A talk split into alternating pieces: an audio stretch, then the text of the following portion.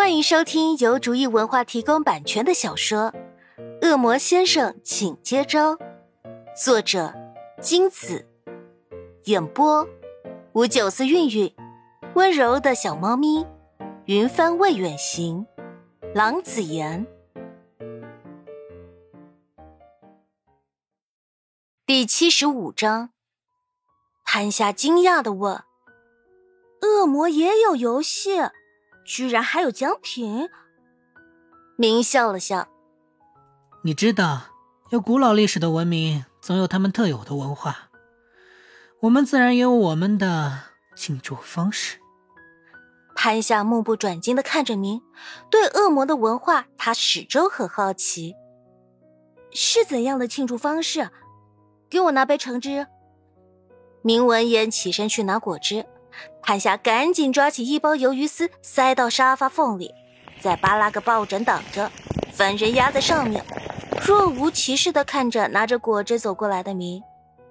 明扫一眼桌上的零食，看向双眼瞪得大大的潘夏，挑眉没说什么，反倒是潘夏有些心虚的挪挪屁股，又压了压抱枕，才淡定的拿起果汁小口喝着。明垂下眼睑，眼中眸里的光，接过刚才的话题。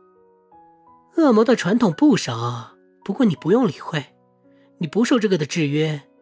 至于庆祝嘛，方式也不是很多，我也不清楚到时候举行的是哪种。但不管是哪种，对于第一次参加的主人来说，都会是一次刻骨铭心的经历。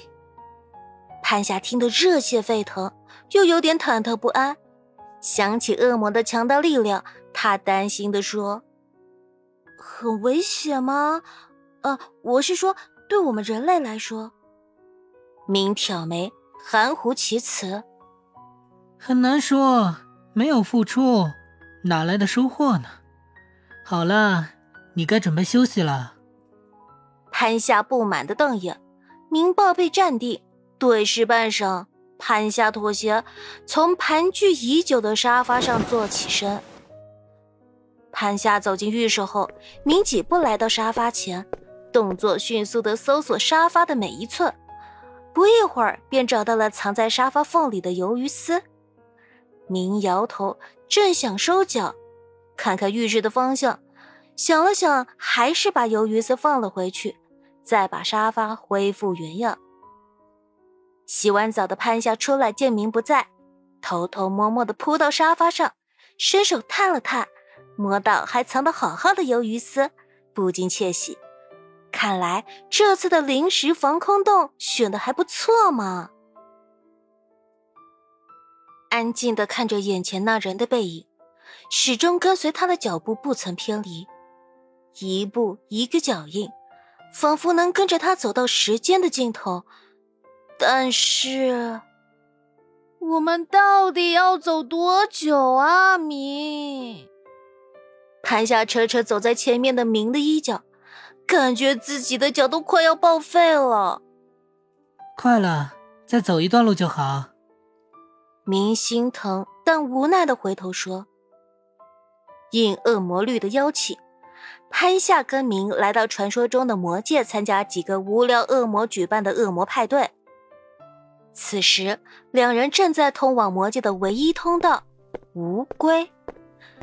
无龟道其实就是一条由石头铺就、仅容一人通过，并且有飞行限制，任何生物在石道上空飞行，必被魔界法则强行拉入无名空间，粉身碎骨。潘夏只好跟着明走在无归道上，四处张望，打发时间。眼前是明的背，微探出头也只看见乌龟道望不见尽头的毫无变化的石头路，两边隐约可见远处模糊的山的轮廓，头顶灰蒙蒙的天，乌龟道下是令人眩晕的无尽深渊，身后石板一寸一寸正在消失，只有脚下踩着的石板仍能看到。但有种脚下的石板也要消失掉的感觉。潘夏呼吸猛地一顿，终于明白乌龟道乌龟的彪悍霸道。乌龟，乌龟，有来无回。潘夏看着消失的石板，浑身一冷，慌忙回头贴近明。明似有所觉的反手到身后拉住潘夏的手。也许乌龟道的确不成，但千篇一律的景色容易造成视觉疲劳，身体的消耗似乎加倍了，时间也过得似乎更慢些。幸好这段枯燥的路终于走完，不然潘夏就要炸毛了。到了，明停下来。稍侧身，让潘夏看到前面的入口。从入口那边射进来的光线，使已经适应了无归道昏暗光线的潘夏眯了眯眼睛，总算是到了。